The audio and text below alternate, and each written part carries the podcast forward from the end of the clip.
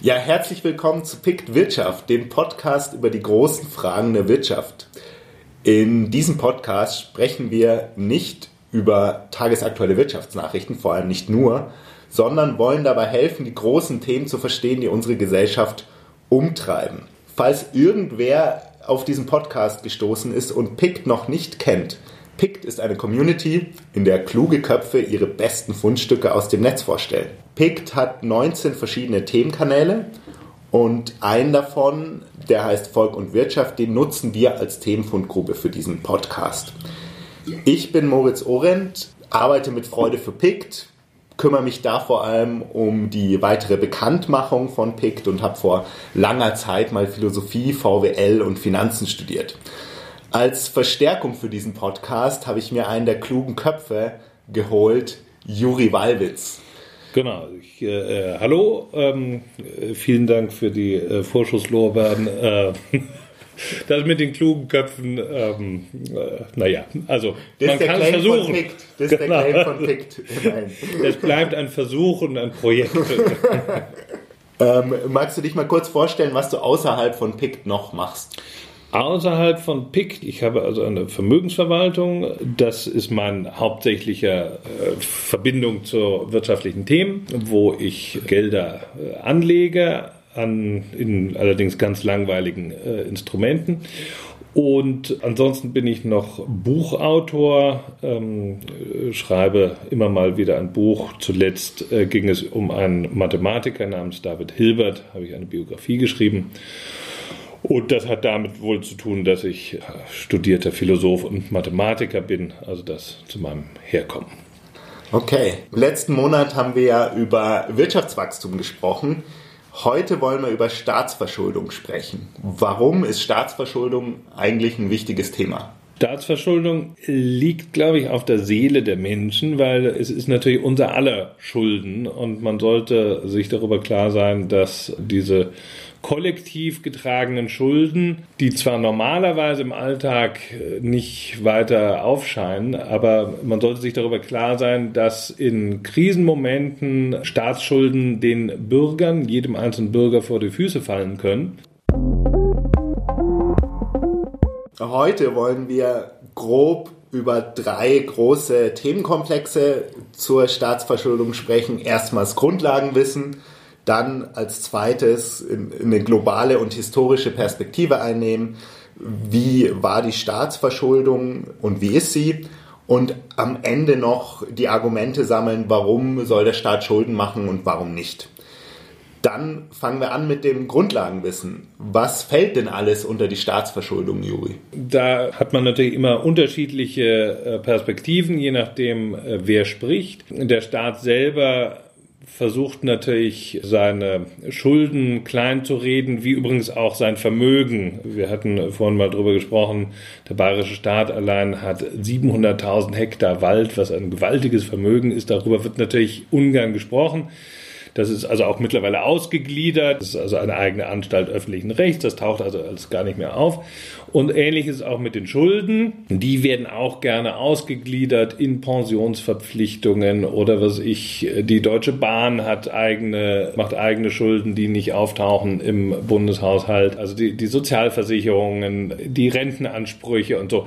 Das kann man natürlich alles als Verpflichtungen, die der Staat ja eingegangen hat, kann man das zur Staatsschuld äh, rechnen und eben nicht nur das, was jetzt also konkret als Schulden im Bundeshaushalt aktuell auf, äh, ausgewiesen wird. Also letztlich macht es der Staat genauso wie der Privatmann. Er, der Privatmann versucht genauso das, was er hat, zu verbergen und das, was er schuldet, was ihm ja im Grunde auch peinlich ist, versucht er auch zu verbergen. Also man kann nicht sagen, so das und das ist es. Da gibt es immer jemanden, der sagen wird, dass man das ganz anders sehen muss und das, was ich, die, die äh, Pensionsverpflichtungen, die werden ja ganz anders getragen, weil da kommt ja eine willige junge Generation, die gerne in die Rente einzahlt und so. Also es ist äh, ein, ein, Begriff, der sehr, äh, sehr schwer greifbar ist. Okay. Ich habe mal bei Wikipedia geschaut, wie hoch da die Schulden Deutschlands bezeichnet werden. Und da, ich lese das jetzt einfach vor, da steht, der Schuldenstand der Bundesrepublik Deutschland betrug am 31. Dezember 2017 insgesamt 1967 Milliarden Euro. Davon entfallen 1242 Milliarden Euro auf den Bund, 586 Milliarden Euro auf die Länder und 138 Milliarden Euro auf die Kommunen sowie 0,4 Milliarden Euro auf die Sozialversicherung. Wenn man das jetzt runterrechnet auf drei, knapp 83 Millionen Einwohner, sind es ja 24.000 Euro pro Einwohner, wenn ich es richtig gerechnet habe. Das kommt hin, ja. Das ist sozusagen die offiziell ausgewiesene Schuld. Und das ist auch irgendwo berechtigt, das so zu sehen, weil das äh, ist wahrscheinlich tendenziell eben die kontraktuell unterlegte Schuld, also das, wo es sozusagen einen Rückzahlungsvertrag gibt. Also wenn man eben zum Beispiel Rentenansprüche gegen den Staat nehmen würde, da kann man ja sagen, was es gibt 20 Millionen Rentner und die leben alle im Schnitt noch 10 Jahre und kriegen im Schnitt 10.000 Euro im Jahr. Kann ich sagen, also hier der Staat hat eine Verpflichtung, 20 Millionen mal 10.000 Euro mal 10 Jahre, äh, also 100.000 Euro. Ich möchte es mir gar nicht ausrechnen, das ist eine gewaltige Schuld schuld. Ja. Aber da kann der Staat natürlich sagen, also jetzt machen wir eine Rentenreform. Machen wir das kleiner. Während bei dieser Art Schulden, von denen da die Rede ist, das wird im Wesentlichen sein Gelder, die er sich bei Banken geliehen hat oder in Form von Staatsanleihen beim, bei irgendwelchen Endanlegern. Das können okay. Privatleute sein aber auch institutionelle Investoren, große Fonds, die eben deutsche Staatsanleihen kaufen, Versicherungen und irgendwo hängen wir dann eben auf, diese, auf diesem Umweg, hängen wir irgendwie alle da drin. Das ist also auch sehr viel von Inländern wird das gehalten und äh, aber jeder, der eine Lebensversicherung hat, gibt auf diesem Weg de facto einen Kredit auch an den Staat. Dann sind wir ja schon ein bisschen bei meiner nächsten Frage. Wie äh, funktioniert es eigentlich, wenn Deutschland Schulden aufnimmt? Also ich, ich habe jetzt verstanden, Sie geben irgendwie Staatsanleihen raus. Also das ist der gängige Mechanismus. Der Finanzminister schaut in seine Taschen, äh, stellt fest, da, da ist nichts mehr und wendet sich dann an seine äh, zum Finanzministerium gehörige Agentur. Früher hieß das mal Bundesschuldenverwaltung. Aber Schuldenverwaltung klingt nicht schön, deswegen heißt es jetzt irgendwie anders. Jedenfalls geht er zu dieser Agentur und die machen so eine Art Auktion. Da wird angeboten großen institutionellen Anlegern, also Versicherungen, Banken, äh, Fonds, die also große Töpfe von Geld haben. Und die sagen also, wir würden hier eine Anleihe begeben, die läuft fünf Jahre was für, ein, was für einen Zins müssen wir dann da zahlen. Und dann gibt es auf der anderen Seite, wird dann also geboten und sagen, also fünf Jahre, da wäre ich mit, was ich, einem halben Prozent zufrieden oder 0,2 Prozent oder was. Was auch immer gerade so der, der aktuelle Zinssatz ist. Und dann äh, kommen diese Gebote rein und dann wird eben zu einem bestimmten Satz, wird dann eine bestimmte Menge, die sich eben aus Angebot und Nachfrage ergibt, an Schulden begeben. Und dann hat man also eine neue Anleihe und die läuft dann fünf Jahre oder zehn Jahre oder auch 30 Jahre. Und da gibt es also verschiedene Laufzeiten. Und dann gibt es diesen, diesen neuen Bond. Wer kauft das zu diesen Bedingungen, wo es doch keinen Zins gibt?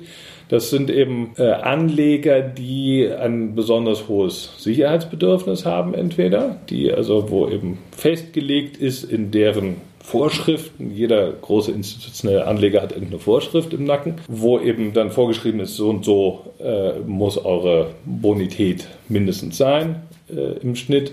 Und da der Staat eben besonders hohe Bonität hat, ist der dann eben bei solchen Anlegern drin.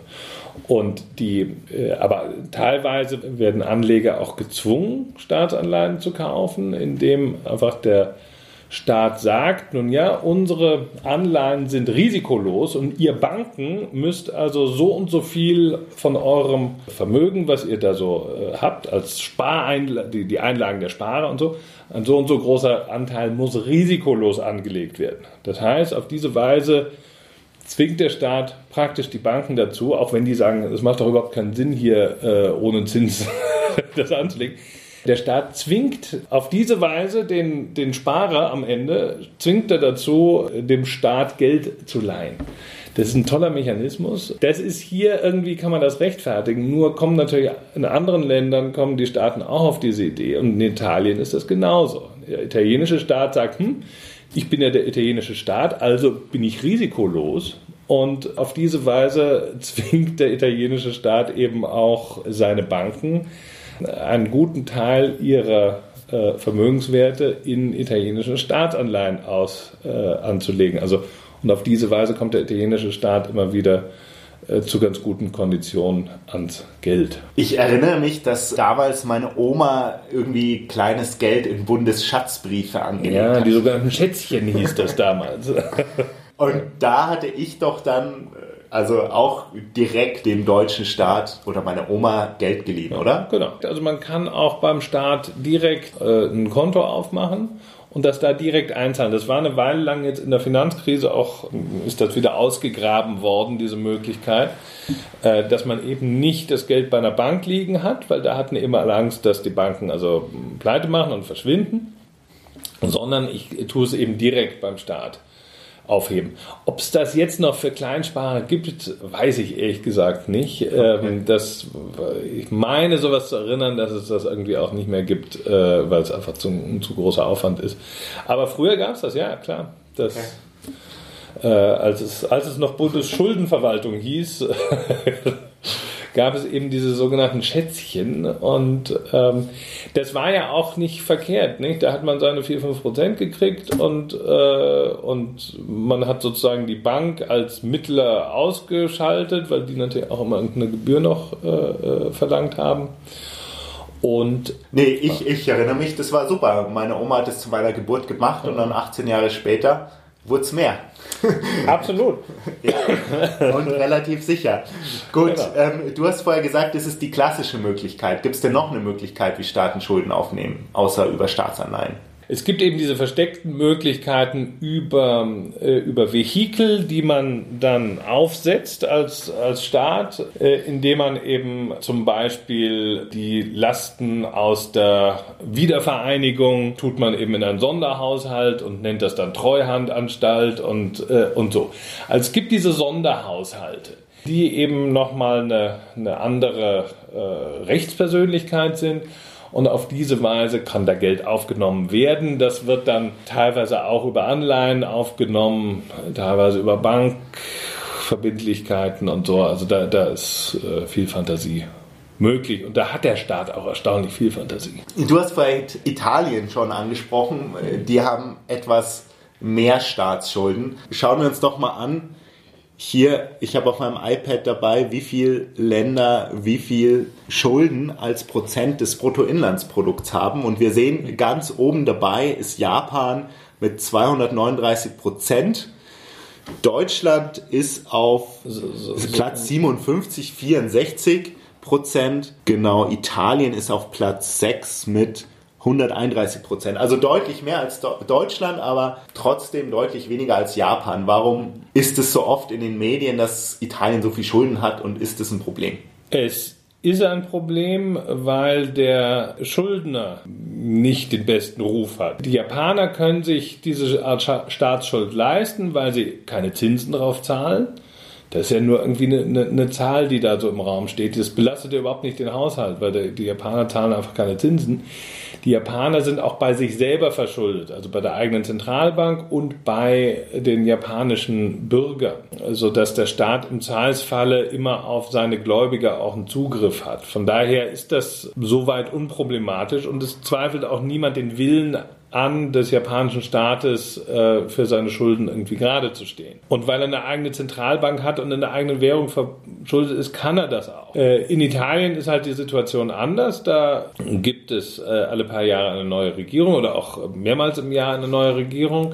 Und der Wille diese Schulden zu bedienen, wird immer wieder angezweifelt. Dass Italien das bedienen kann, halte ich für offensichtlich, weil äh, Italien hat insgesamt als Gesamtpaket eine relativ niedrige äh, Verschuldung. Das Land selber, also die private Seite in Italien ist kaum verschuldet. Die Verschuldung liegt eben ganz beim Staat. In Italien ist es so, das Guthaben ist bei den Privaten und die Schulden sind beim Staat.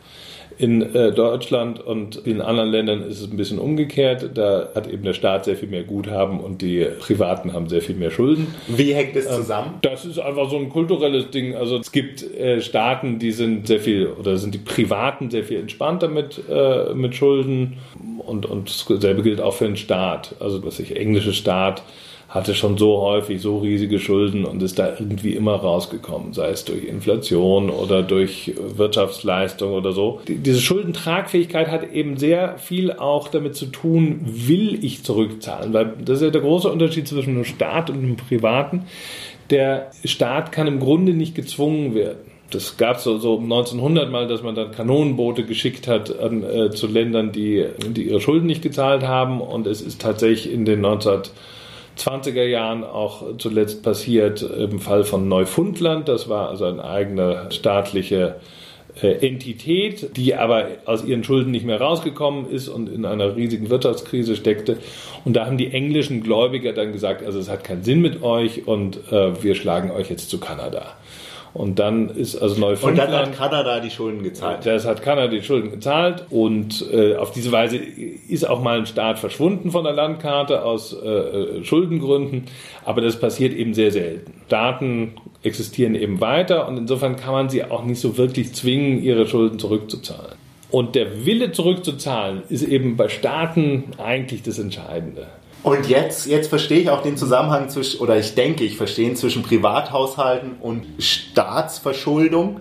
Wenn die Privaten viel Geld haben und die Staatsverschuldung hoch ist, kann sich der Staat, wenn er wirklich die Schulden zurückzahlen will, das Geld bei seinen Bürgern holen und seine Schulden bedienen. Genau, also er kann sagen, ich hole von jedem Konto, was eben hier geführt wird in meinem Land, hole ich ein Drittel und dann bin ich saniert oder er macht eine äh, einmalige Vermögenssteuer oder oder oder. Das, das sind Dinge, die passieren auch ab und zu. Das war, ich glaube, 2000 in Argentinien war das zum Beispiel so, mhm. dass der Peso war immer eins zu eins an den Dollar gekoppelt und es war immer fest, jeder Peso ist ein Dollar und dann hat der Staat aber plötzlich beschlossen, nee, alles, was hier auf Banken liegt, alle Dollar-Guthaben, das sind jetzt Peso-Guthaben. Und hat also selber Pesos dann eingebucht und die Dollars bei sich aufs Guthaben gebucht. Das hat halt äh, den Effekt, dass bis heute die Argentinier, äh, wenn sie nur irgendwelches Geld auf der hohen Kante haben, das eben sofort in die USA bringen. Weil, weil man natürlich Angst hat, dass das kommt wieder. Deswegen ist das also nicht, nicht einfach, ähm, sowas zu machen, aber im Prinzip hat natürlich der Staat die Möglichkeit, auf das Vermögen seiner Bürger zuzugreifen. Und wenn die auch verschuldet sind, dann kann er nicht darauf zugreifen? Dann wird blöd. Aber Italien ist im Wesentlichen auch bei seinen eigenen Bürgern verschuldet. So 70, 75 Prozent der italienischen Staatsschuld wird von Italienern gehalten. Und das äh, bedeutet, wenn der Staat jetzt sagen würde, oh, ich zahle meine Schulden nicht mehr, würde er damit die Inländer treffen. Und deswegen macht er das normalerweise nicht. Die Amerikaner zum Beispiel, deren Staatsschuld wird zu einem sehr viel größeren Teil von Ausländern gehalten. Die hätten zum Beispiel durchaus ein Motiv zu sagen, also wir zahlen jetzt einfach mal nichts oder wir sind jetzt mal entspannt mit der Inflation, weil das trifft dann zum größeren Teil die Ausländer und eben insbesondere die Chinesen. Dann sind wir jetzt eh schon bei den oder waren teilweise bei den, bei den historischen Gegebenheiten. Seit wann Gibt es denn Staatsschulden? Hat Griechenland oder Athen damals auch schon Staatsschulden gehabt oder die Römer? Nein, wenn damals die Staaten Geld brauchten, dann haben sie das eher über Inflationierung gemacht. Also sie haben äh, ihr eigenes Geld schlecht gemacht. Sie haben also von den Tetradrachmen, die damals in Athen im Umlauf waren, einfach immer weniger Silbergehalt reingemacht und äh, ähnliches natürlich mit Goldmünzen. Und so hat der Staat einfach von seinem Prägerecht äh, Gebrauch gemacht und das ja, Geld einfach inflationiert. Schulden machen ist eigentlich erst aufgekommen mit der Entwicklung eines Bankensystems in Norditalien im Mittelalter. Die haben dann schnell angefangen, auch englische Könige zu finanzieren, Kreuzzüge und ähm, die eben sehr viel Geld gekostet haben und über den Staatsschatz hinausgegangen sind. Aber normalerweise haben sich in, im Mittelalter die Staaten finanziert, indem sie einfach Geld eingetrieben haben von ihren Vasallen und das äh, in der Burg unten ganz tief äh, gehortet haben.